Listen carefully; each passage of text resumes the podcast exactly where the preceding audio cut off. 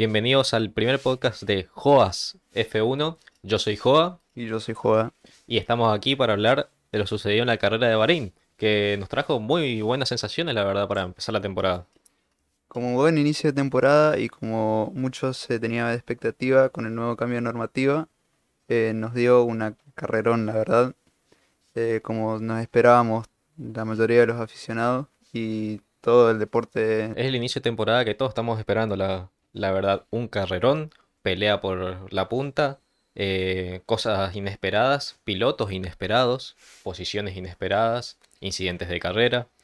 Así que hay muchas cosas que analizar, a una carrera que dejó muy buen sabor de boca para empezar la temporada, no así como otros años donde muchas de las veces las carreras eran muy aburridas con una dominancia de, de Mercedes, que este realmente no es el caso. Pero bueno, eso lo vamos a ir analizando a lo largo del, del podcast.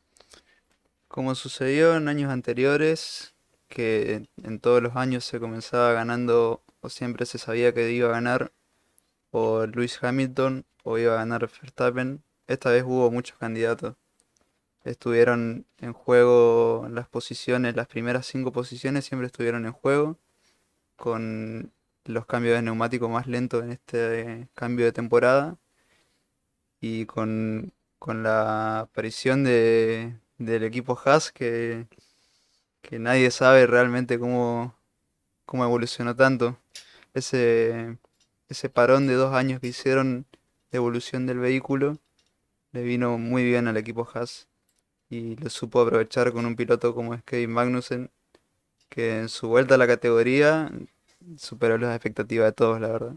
Sí, realmente podemos decir que Magnussen se adaptó sin ningún problema a ese BF22 del equipo Haas y le sacó el máximo partido que le podría haber sacado, sinceramente. Si bien podría haber conseguido alguna que otra posición, ya que cometió algún que otro error, como una bloqueada, por ejemplo, en la curva 1 contra Hamilton, eh, de todas formas hizo muy buena carrera, una carrera muy sólida, que, que encima le viene súper a Haas, que los últimos años venía último, y sacar ya 10 puntos en la primera carrera del año ya es un avance tremendo para el equipo. Gunter Steiner debería estar más que contento, la verdad. Sí, ahora la verdad que no puede tener quejas. Lo que sí pueden tener quejas es Zak Brown con el equipo McLaren, que parece que volvimos al año 2016 con ese motor de Fórmula 2, como decía Fernando Alonso. El GP2 Engine. Eh, pero la verdad que paupérrimo fue todo el ritmo de- desde la Q1 hasta inclusive antes con los- las prácticas libres eh, hasta la carrera final, hasta la última vuelta, el equipo McLaren no dio más penas que glorias, digamos. Sí, sinceramente eh, fue una sorpresa porque si uno miraba los test de pretemporada, si bien justamente los test de pretemporada los equipos no muestran solamente lo que quieren, eh, pintaba mucho mejor el equipo McLaren. Pintaba mucho mejor, mu- mucho más rápido, eh, mucho más controlable el auto. Si bien eh, tuvieron problemas como por ejemplo lo de Daniel Ricciardo con COVID, eh, no quita que las actuaciones hayan sido muy flojas, ah, tanto Lando Norris como el mismo Daniel. Pero bueno, esperemos que las próximas carreras puedan ir evolucionando poco a poco para por lo menos pelear en la zona media de la parrilla, donde es que debería estar mínimo un equipo de la envergadura de McLaren. Y como lo venía haciendo en los años anteriores, desde que se unió con, con los motores Mercedes y en los últimos tiempos el motor Honda, no fue más que evolución la del equipo McLaren, hasta que llegaron a pelear con Racing Point, si no me equivoco, y de ahí comenzó la- el declive, pero este ya fue un salto demasiado grande, de pasar de ser el tercer o cuarto mejor equipo de la parrilla a ser uno de los últimos en la primera carrera por lo menos, porque si bien en Barcelona eh, han tenido unas actuaciones no muy malas por parte de Norris, eh, que supo mantener el auto en la zona media, que estábamos acostumbrados a verlo. Pero en Bahrein la verdad que no le vino para nada bien la pista, no le vino para nada bien ese auto. Eh, no sé si fue un error de, de configuración o simplemente el, McLaren este año parece que va a tener muchos problemas. Sí, otro equipo que también eh, dejó mucho que desear fue el equipo Aston Martin. junto con Lance Stroll y Nico Hulkenberg, ya por la ausencia de Sebastián Vettel, que todos sabemos, por debido al COVID. Eh, Hulkenberg, bueno, se podría excusar con que recién es su vuelta a la Fórmula 1, fue muy sobre la hora, no conocía el monoplaza, pero el equipo de Aston Martin también dejó bastante que desear. Stroll, por su parte, estuvo un poco mejor, por llegando a esa decimosegunda posición. Eh, rescató algo, por ejemplo, del equipo, pero sin dudas tampoco debería estar ahí ese equipo teniendo en cuenta años anteriores como la temporada 2020 que en ese momento, siendo Racing Point, eh, hizo un temporadón, consiguió victorias, consiguió podios, tanto con Lance Stroll como Checo Pérez en ese momento.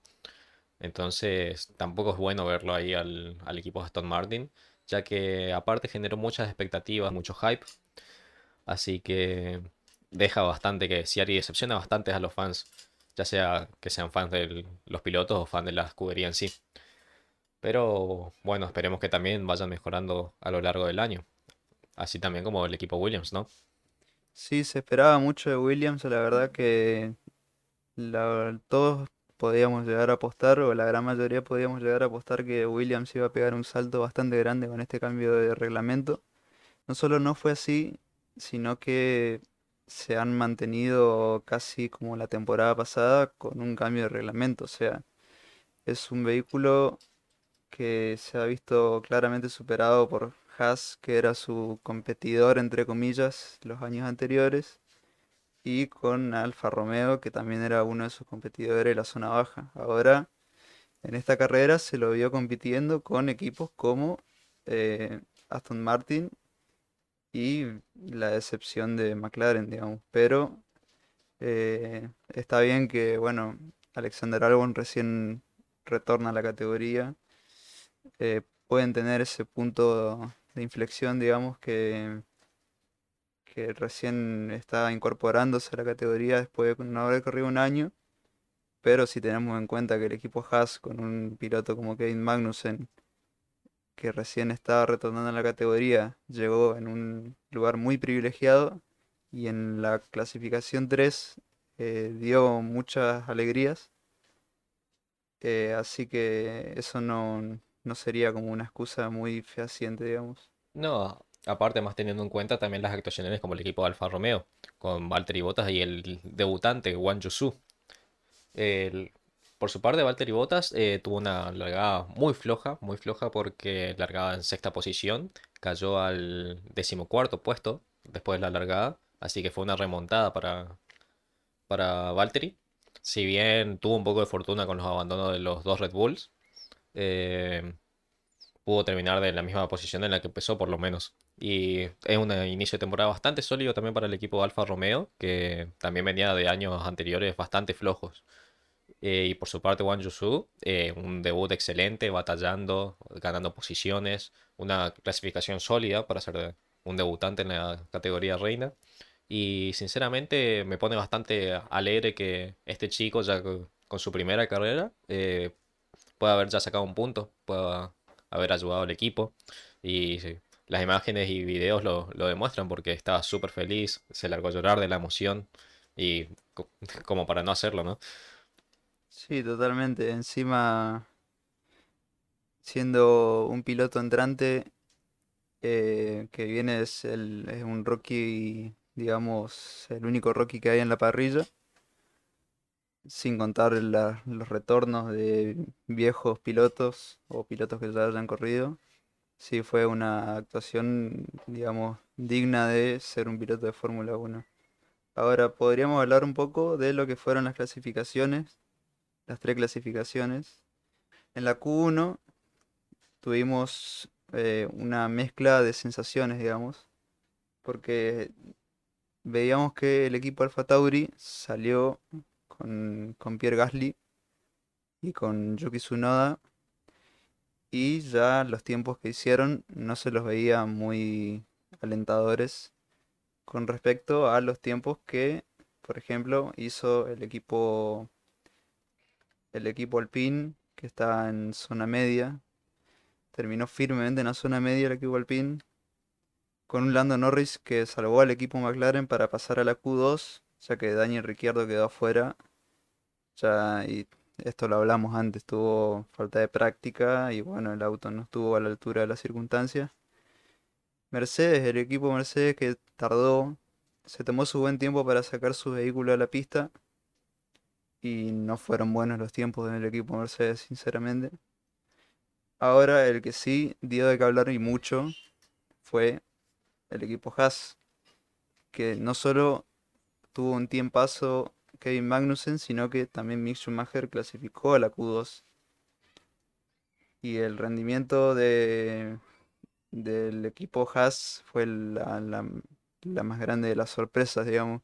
Todos los vehículos que tuvieron motor de Ferrari se nota que han tenido esa evolución de motor. Y si tenemos que hablar de equipos de la zona media, tenemos que hablar de Aston Martin, que no tuvo un rendimiento para nada bueno, en el que no clasificó ni uno de los dos ni uno de los dos pilotos clasificó a la, a la Q2, que ya eso es como un baldazo de agua fría para el equipo de, de Silverstone. Y por último terminó Nicolas Latifi, que tuvo una actuación mala. Se sabe que Latifi no, no suele dar muchas expectativas altas, si bien el año pasado con Josh Russell han hecho buenas actuaciones, inclusive Latifi hubo carreras que terminó con más puntos que Josh Russell, por más de que tengan el mismo auto y por más que se diga que George Russell sea mejor piloto, eh, esta vez no tuvo a la altura de circunstancias y terminó último y con un Alexander, Alexander Albon que terminó pasando a la Q2 pero de último lugar, digamos por un pelo.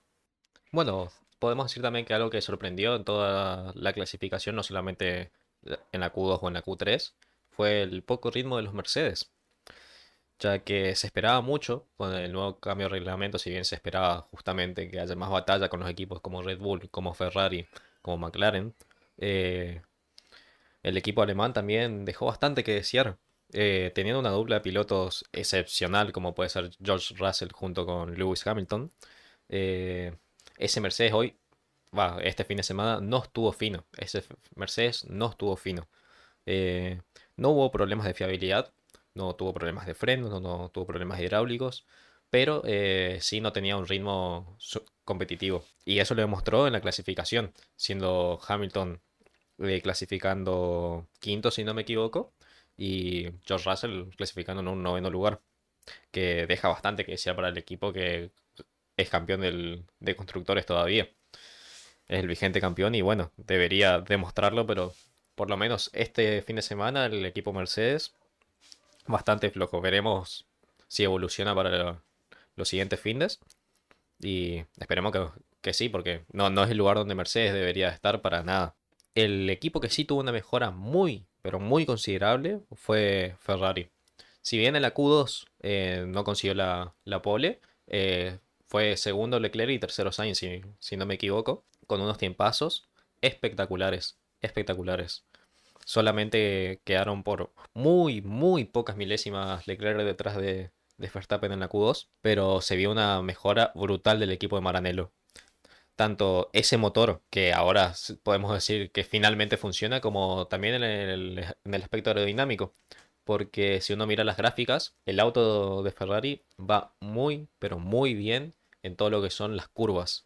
En las rectas va bien, nadie va a decir que no pero en las curvas le saca bastante partido a ese Ferrari tanto Charles Leclerc como Carlos Sainz. Eso sí que ahí es donde digamos que ganaron más tiempo los Ferraris.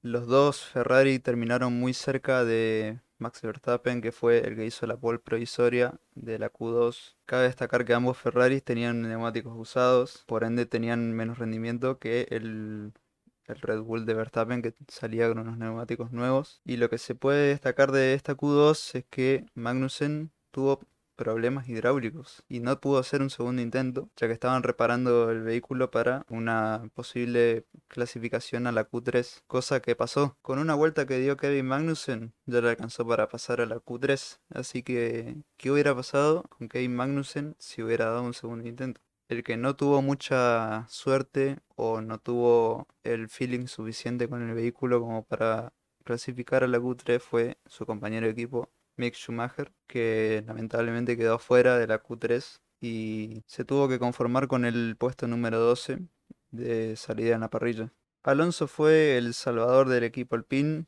que lo hizo clasificar a la Q3 y Ocon no mejoró su tiempo y tuvo que conformarse con quedar en la Q2 en el puesto 11, el mejor de la Q2 de los que quedan eliminados, digamos. Y Bottas salvó también al equipo Alfa Romeo con ese motor Ferrari que anda muy bien y con sus mejoras aerodinámicas, pero clasificó como último de la Q3 y el que no pudo llegar a una Q3 fue su compañero de equipo, el chino Wang Yusu, que quedó como último de la clasificación de la Q2. O sea, quedó en el puesto número 15 de la parrilla general. Bueno, mal tiempo de Norris, que los dejó afuera McLaren sin la posibilidad de una Q3, algo impensado en años anteriores. En Q3 tenemos a los Mercedes, que fueron los primeros en salir a clasificar, instantáneamente seguidos por el equipo Ferrari y por el equipo Red Bull, que sacaron a los dos pilotos y siguieron al equipo Mercedes. Eh, medio que toda la parrilla salió a la vez, exceptuando a Haas, que seguía expectante con los problemas de Kevin Magnussen, pero al final sí pudo clasificar. En la primera etapa hubo una pole provisional de Sainz, que estuvo seguido por su compañero de equipo Leclerc, aprovechando ese Ferrari que anda muy bien en las curvas y le sacó mucho partido en el circuito de Bahrein, seguido por el equipo Red Bull y el equipo Mercedes, con su piloto número 1 y número 2 consecutivamente. Magnussen, Alonso y Bottas no salieron en la primera etapa de la Q3, o sea que dejaron todo a su último intento. Sí, como, como decías, eh, dejaron todo a su último intento y vaya que le salió bien, por lo menos a Alfa Romeo y, al equipo Haas. A Alpine, digamos que no tanto, pero de todas formas tuvo una buena clasificación Fernando Alonso. Kevin Magnussen dejó todo para los últimos cinco minutos de clasificación y le fue bastante bien con un excelente tiempo. Eh, atrás, justamente de el finlandés Valtteri Bottas, con también una excelente clasificación en ese Alfa Romeo que por fin vemos un Alfa Romeo que es competitivo, que quizás no pueda luchar por victorias o tanto por podios, pero siempre va a estar en una buena zona media por lo menos en este principio de temporada entre el quinto y octavo lugar, porque demostró que tiene ritmo ese, ese Alfa Romeo. Y luego Fernando Alonso también que hizo una muy buena clasificación para rescatando al equipo Alpine, que tampoco es que tuvo un fin de semana espectacular. En cuanto a los Red Bull, quedaron segundo y cuarto consecutivamente. Max Verstappen terminó segundo y Checo Pérez terminó cuarto, con un buen ritmo en, en esos Red Bull que no estuvieron a la altura de los Ferrari, pero aprovechando su velocidad final consiguieron unos buenos tiempos.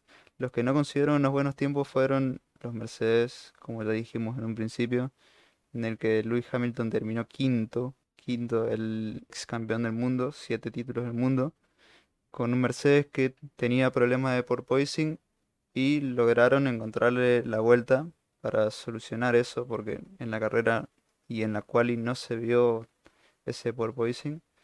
Así que lograron encontrar una solución, por lo menos temporal, a ese problema. Y se ha visto en la carrera misma que eh, ya muchos equipos han solucionado ese problema y no, no es inseguro, o por lo menos no se vio inseguro en las maniobras que pudieron hacer eh, los equipos considerando ese problema. Bueno, George Russell, que terminó noveno, y Pierre Gasly con el Alfa Tauri que terminó décimo, con un Alfa Tauri que no dejó mucho que desear también.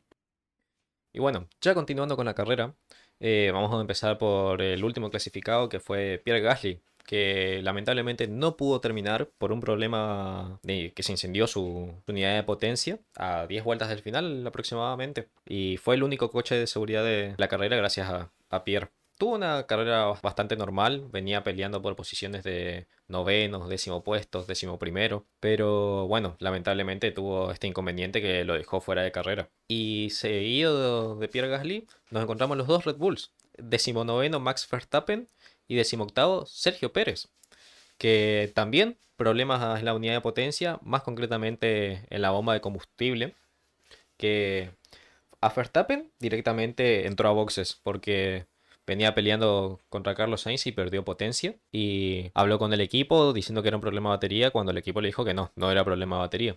Eh, así que solamente no le quedó otra que retirar el monoplaza. Y Checo Pérez también con el mismo problema, venía batallando por la tercera posición contra Lewis Hamilton, cuando después de la primera curva su motor se clavó murió su motor directamente y lo cual hizo que trompeara. Y bueno, tuvo que abandonar también el piloto mexicano. Una desgracia para Red Bull y pone en evidencia muchos problemas de fiabilidad de los motores Honda, ya que tres de, sus cuatro monoplazas que están motorizados por ellos tuvieron problemas de fiabilidad y esta es recién la primera carrera. que nos podemos esperar para el resto de la temporada? Bueno, ya en décimo séptimo lugar lo tenemos a el piloto alemán Nico Hulkenberg, con su retorno a la Fórmula 1 este fin de semana por la ausencia de Sebastian Vettel por COVID. Eh, una carrera bastante floja también de, de, Hulkenberg. Al principio batalló por un par de posiciones, pero luego cayó rápidamente su ritmo y no pudo hacer más nada que solamente hacerlo rodar al, a ese Aston Martin. En la décima sexta posición lo tenemos a Nicolas Latifi, el piloto canadiense también, un fin de semana flojo, flojo, no, no hizo mucho, tanto flojo en clasificación como flojo en carrera. Así que digamos que la Latifi más que nada se dio un paseo, ¿no? Flojo el equipo Williams en general, pero bueno, vemos si va a ir mejorando en la temporada, ¿no? Puesto 15 y puesto 14 tenemos a los dos McLaren que no tuvieron el rendimiento esperado ni de cerca de lo que fue respecto a las otras temporadas, de lo que fue respecto a lo que fue las pruebas en Barcelona, lo que sí se vio en las pruebas de en el circuito de Bahrein, o sea que era un poco esperable que estuvieran bajos en la tabla, pero no tan bajos como ser los últimos lugares de la parrilla. Si no fuera por la, Nicolás Latifi y Nico Hulkenberg, que fueron los dos peores que terminaron en la pista, serían los dos últimos en la competición. Le sigue a ellos el otro Williams, que es Alexander Albon, que bueno, no tuvo el rendimiento esperado, ni, ni el vehículo ni el piloto. Viniendo de correr en el DTM y reincorporándose al equipo Williams después del cambio de pilotos con, con George Russell en Mercedes. Le sigue Lance Troll con el Aston Martin, que se vio claramente superado por el Haas de Mick Schumacher, en el cual el Haas de Schumacher lo superó ampliamente al Aston Martin de Lance Stroll, siendo superados a la vez por un equipo que también se motoriza con el Ferrari. Sí, aparte habría que poner un punto a favor también para Mick Schumacher que sufrió un incidente de carrera con Esteban Ocon, que lo hizo trompear y perdió bastantes posiciones y bastante tiempo el, piloto alemán. Así que bien por Mick Schumacher rescatando esa decimoprimera posición, que seguramente si no hubiese sido por ese incidente habría terminado más arriba en la tabla de posiciones. Rescatando un punto para el equipo Alfa Romeo, motorizado por Ferrari, fue el debutante Wang Yusu, terminando en el décimo lugar. Siendo tan solo un rookie y una de sus primeras tomas de contacto con un auto de Fórmula 1, tuvo una excelente actuación, cometiendo muy pocos errores y batallando por los puestos con grandes pilotos, aguantando la posición con el siete veces campeón del mundo eh, Luis Hamilton en un momento de la carrera, cosa que es de mucho merecer para un piloto que es rookie y que está recién ingresando a la categoría. Sí, además, eh, tener en cuenta que justo Hamilton también salía de los boxes, tenía neumáticos más nuevos y Wang Yusu tenía neumáticos con varias vueltas arriba y aún así le hizo bastante batalla al, al heptacampeón del mundo. Así también como a Fernando Alonso que solamente en los últimos momentos de carrera el asturiano le pudo pasar, pero antes estuvo batallando bastante duro con el piloto chino. Sólida actuación de Yuki Tsunoda, que tampoco cometió errores manteniendo ese Alfa Tauri en una octava posición. Se ha visto un poco perjudicado Yuki Tsunoda, cayendo unos lugares, eh, pero los pudo recuperar con un poco de suerte de los abandonos también del equipo Red Bull. Pero al fin y al cabo llegó en una sólida octava posición con ese Alfa Tauri, que como dijimos no está en el mejor de las condiciones, como por ejemplo el Alpine de Esteban Ocon, que logró sacar 6 puntos quedándose en el séptimo lugar y aún así quedando séptimo y consiguiendo los 6 puntos eh, con 5 segundos de sanción por el incidente provocado con Mick Schumacher. Y el que tuvo también una excelente carrera fue el piloto finlandés, Valtteri Bottas, también con su estreno en el equipo Alfa Romeo. Y nada, una actuación muy sólida del, del piloto finlandés estuvo donde tuvo que estar, eh, batalló donde tenía que batallar. Es bien que al principio de la carrera sí, eh, perdió bastantes puestos en la salida, arrancando sexto en la carrera y luego la primera vuelta cayó a la decimocuarta posición, pero se recuperó bastante bien el piloto, una buena estrategia también del equipo Alfa Romeo y bueno, también hay que darle mérito al equipo, ya que en los test de pretemporada no se lo veía muy fiable a, a ese C42. Pero bueno, demostraron en carrera que, que sí, es fiable, por el momento al menos. Y nada, pudo tener una excelente actuación el piloto finlandés. La estrella de la noche, el señor Kevin Magnussen con ese Haas motorizado por Ferrari, fue indudablemente la estrella del fin de semana. A lo personal, el mejor piloto del fin de semana, ya que considerando un año fuera de la Fórmula 1 y retornando sin los test de pretemporada hechos, logró conseguir un quinto lugar, un quinto lugar con 10 puntos con un Haas era algo impensado, ya que los 3-4 años anteriores siempre el equipo Haas terminaba último y anteúltimo. Y ahora Kevin Magnussen lo llevó primeros 5 lugares de la parrilla. Sí, la verdad que una excelente actuación del piloto danés. Y también eh, demuestra justamente la mejoría del equipo Haas con ese BF22.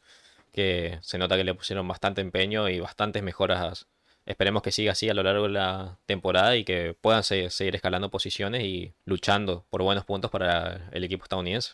Bueno, ya en cuarto lugar, ya acercándonos al podio, George Russell con su debut en el equipo Mercedes como piloto oficial. Tuvo una actuación sólida, lo que sí, y bueno, como lo dijimos en la clasificación, dejó bastante que desear. No solamente George Russell, sino el equipo Mercedes en general, con una novena posición, pero bueno, pudo rescatar una una cuarta posición. Si bien es que no tuvo mucha pelea a lo largo de la carrera, con no tener pilotos adelante ni detrás, así que tuvo una carrera bastante tranquila el piloto, así que bien por él, una cuarta posición, también obviamente beneficiado por el abandono de los dos Red Bull, si no probablemente habría terminado sexto séptimo, pero bueno, un buen arranque de temporada dentro de todo para el equipo Mercedes que no era el favorito para nada este fin de semana y logró rescatar unos buenos puntos. Ya entrados al podio, con un Mercedes, el veterano Luis Hamilton, siete veces campeón del mundo, el cual no tuvo una carrera muy sólida, eh, viéndose afectado inclusive hasta por los neumáticos que sigue desarrollando Pirelli, eh, considerando la agresividad del circuito de Bahrein. Cuando salió de los pits con los neumáticos duros, tuvo muchos problemas para llevarlos a una temperatura ideal. Luego cuando los cambió por los neumáticos amarillos sí tuvo más precaución y pudo calentarlos a una temperatura ideal mucho más rápido y el equipo Mercedes se dio cuenta de que los neumáticos amarillos, los neumáticos medios, el compuesto medio que te ofrece Pirelli era mucho mejor y casi igual de duradero que los neumáticos duros. Sí, esto también plantea Pirelli como también el resto de los equipos que justamente este circuito de Bahrein es uno de los circuitos con mayor abrasividad para los neumáticos. Entonces tienen que jugar con los compuestos, tienen que jugar con las estrategias para lograr conseguir la mayor relación entre durabilidad del compuesto neumático y agarre del mismo. Así que también fue una ardua estrategia por parte de los equipos para lograr conseguir el mejor rendimiento de, de los neumáticos. Si bien el equipo Mercedes tuvo muchos problemas en la parada de los pits, siendo uno de los equipos que más lento hicieron la parada, en general todos los equipos tuvieron problemas para los cambios de neumáticos, ya que estos neumáticos tienen un portamasa más pesado y en general son más pesados que los neumáticos de los años anteriores. Los que más rápido hicieron los cambios fue el equipo Ferrari, que justamente fueron los que terminaron primero y segundo. Leclerc batallando en un momento de la carrera con el vigente campeón del mundo, eh, Max Verstappen, que han demostrado que se puede batallar en pista eh, con los problemas de porpoising que ya explicamos y con, con eso semejante roce del suelo del auto respecto al asfalto. Si bien levantó muchas chispas, no, no hubo un problema de seguridad real en esas maniobras y manteniendo a raya siempre, tanto a él como a otros pilotos durante toda la carrera. Sí, la verdad que excelente actuación del equipo Ferrari 1-2. La primera victoria de Ferrari desde el año 2019 de Singapur con Sebastian Vettel. Así que tiene motivos para estar contento la escudería de Maranello. También excelente actuación de Carlos Sainz, muy sólida y le vino excelente el coche de seguridad producido por Pierre Gasly para poder batallar con Max Verstappen por esa segunda posición que lo terminó pasando, si bien también por un problema con la bomba de combustible del piloto neerlandés, pero también muy sólida actuación de, de Carlos Sainz y tanto Leclerc, bueno, no hay mucho que decir, fue el, el piloto del día también, dominó desde el principio hasta el final, consiguió la vuelta rápida, así que el máximo de puntos que podía sacar hoy Ferrari lo sacó, fue el 100%, 26 para Leclerc y 18 para Carlos Sainz. Y esto puede ser algo muy interesante para el Mundial de Constructores, porque si esto ya se convierte en una norma, si Ferrari sigue trabajando así, si sigue corriendo así, si sigue dominando de esta manera como en esta carrera, no nos deberíamos sorprender de que haya pelea por el Mundial entre los, los dos pilotos de la escudería de Maranello. Tanto Carlos Sainz como Charles Leclerc van a poner toda la carne sobre el asador sabiendo que tienen un auto sumamente competitivo y que luchan por victorias. Sin duda que el equipo Ferraris fue el más completo del fin de semana, tanto en una velocidad final muy decente como en un paso por curva excelente de ese auto rojo. Y supliendo la diferencia de velocidad que había con el, equipo Red Bull que tenían unos 7 km por hora más en final de recta que los Ferrari y viendo esta primera carrera, hay muchos equipos que van a tener que revisar sin duda sus reglajes, su configuración de diseño, su configuración de estrategias y los pilotos también una autocrítica, ya que tanto McLaren, que fue la gran decepción del fin de semana, y el equipo Williams, que se lo esperaba mejor, hubo un mantenimiento de posiciones de parte del equipo Alpine, digamos, comparado con el año anterior, no hubo cambio de posición en la parrilla. Los que sí han mejorado mucho son los, todos los equipos con motorización Ferrari. Y bueno, el equipo Mercedes que se veía afectado muy gravemente por el porpoising. Parece haber solucionado ese problema el equipo Mercedes, pero sin duda le falta ese toque final, ese, ese último ajuste en su, tanto su parte motriz como su paso por curva, porque se vieron ampliamente superados por los Ferrari, no hubo nada que hacer y tanto por los Ferrari que como por los Red Bull, porque los Red Bull con su velocidad final tampoco tenían nada que hacer contra ellos. Sí, es más, Checo Pérez, por ejemplo, estuvo batallando con Lewis Hamilton ya como repetidas ocasiones la temporada pasada y en ningún momento el heptacampeón del mundo pudo superar al piloto mexicano. Así que debería rever Mercedes sus reglajes y ver qué nos depara para los próximos fines de semana. Y bueno, ya para ir finalizando este primer podcast, vamos a hablar sobre lo que para nosotros fueron los pilotos del día. Para mí, los pilotos del día fueron, sin duda, Charles Leclerc, Carlos Sainz y tanto Kevin Magnussen como Valtteri Bottas. Fueron las actuaciones más sólidas para mí, dejando mucho que decía Lando Norris y Daniel Ricciardo. Y otra excepción más, podríamos decir que fue el equipo Aston Martin en general. Por mi parte, no hay dudas que Leclerc no tuvo ningún error, fue constante, llevó ese Ferrari a sus capacidades máximas, tuvo ningún problema, tanto él como el equipo, porque tuvieron cambios de neumáticos muy rápidos. Pero me gustaría, me gustaría que mi primera posición sea Magnussen, ya que considerando los factores que el tipo volvió de un retiro de un año que no, estuvo compitiendo en la categoría, no tuvo pruebas, no, tuvo, no estuvo en los test de pretemporada, ya que tuvo que cumplir la suplencia de, de Nikita Mazepin recién finalizando los test de pretemporada y pudiendo dar unas vueltas o unos dos días en, en la pretemporada de Bahrein. Me gustaría destacar a, a Verstappen porque no es problema suyo el del abandono. Si bien el problema de la bomba de combustible corrió por el equipo Red Bull más que por él, intentaba encontrar soluciones y bueno, no, no hubo nada que hacer con ese problema, pero la, las batallas que le presentó a un Ferrari muy superior a ese Red Bull eh, nos hace recordar a esas batallas que tenía con Luis Hamilton años anteriores que hacía lo posible para intentar pasarlo y bueno, al fin y al cabo no, podía o, se le complicaba muchísimo, ya que su auto era inferior al, al de Hamilton. Esta vez pasó con un Ferrari y con Charles Leclerc, que es un piloto que es excepcional en todos los sentidos, digamos. Y bueno, ya damos por finalizado nuestro primer podcast. Espero que les haya gustado. Si les gustó, denle al botón de suscribirse, al me gusta. Y bueno, díganos qué les pareció la carrera a ustedes en los comentarios, qué les parecieron las actuaciones de los pilotos, de las escuderías. Y nada, hasta acá llegamos por esta vez y nos encontraremos en el próximo fin de semana de carreras. Así que muchas gracias y hasta luego.